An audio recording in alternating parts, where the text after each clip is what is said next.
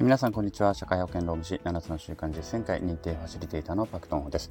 この番組は MBA× 社労士 ×7 つの習慣で得た学びから日々の成長と一個の前進を目指す番組です、えー、1月5日となりました。皆さんいかがお過ごしでしょうか？そろそろもうお仕事が始まった方も多いのかなというふうに思います、えー、私も実は今日から仕事を始めとなっております。昨日からの人が多いのかな？私の方がこのえっ、ー、と今日からっていう人の方が少ないのかもしれないですね昨日から始まってるっていう方が多いのかなというふうに思いますけれども、えー、まあね、仕事を始めということで、皆さんまた慌ただしく動かれているのかなというふうに思います。まだあれかな、挨拶とかっていう方の方が多いのかな？うん、えっ、ー、と、まあよくわかんないですけども、まあとりあえずね、今年も頑張っていきましょうということです。はい。ということで、昨日の放送でですね、えー、今年の目標100個を1日1個ずつご紹介しますというお話をしました。まあ、間々別のネタが入ればね、別のネタもやっていくので、全部100日連続して目標を喋るわけではないですけれども、100個ね、えー、とにかく私の目標をここで喋っていきたいなというふうに思っております。えー、で、昨日はスタンド FM を毎日、え、更新すると、この更新記録を伸ばしていきたいという話をしました。で、今年、えー、ともう一個ね、今年の、えっ、と、2個目の目標。これはね、もうね、もういつも毎年掲げているものなので、まあ、真っ先に言いますね。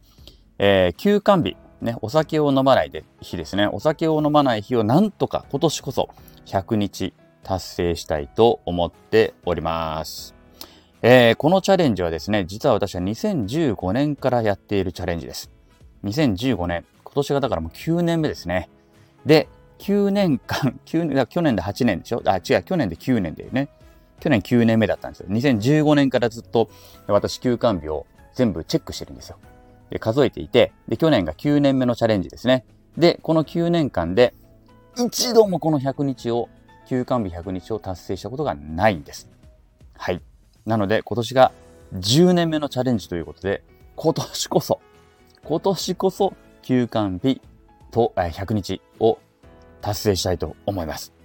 えー、ちなみにどのくらいかというと、2015年初めて自分の休館日を数え出したとき、えー、この時が休館日75日でした。75日。えー、365日中75日で休館、休館率が20.5%ですね。で、2016年78日。3日増えました。3日間。で、2017年、3年目のチャレンジ。この年がね、ひどいんですね。最低の年です。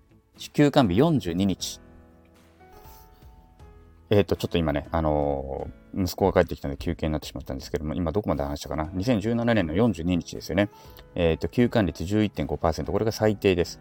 その後も18年からが53日。で、19年また落ちて43日。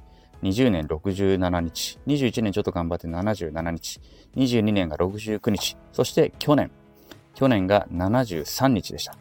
ということで、未だにまあ80日を、100日どころか100日、80日を超えたことがないという状態になっておりまして、さすがにあの休館日もまこれ以上はね、あのお酒を飲み続けるのもまずいだろうということでですね、まあ、今年私ももう来月49になるということで、40代最後の年に、そしてこの休館日チャレンジ10年目の年になんとか休館日100日を達成したいと思っております。これが本当に最大の目標かな。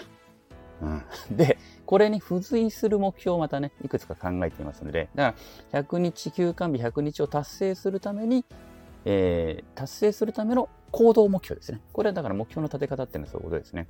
結果としての目標があるんですけども、そのための行動目標がなければ、この目標で大体達成できますので、えー、その行動目標も、えー、もその100個の中に入れていますので、100個の中にね、結果としての目標と行動目標が両方入ってるってことなんですね。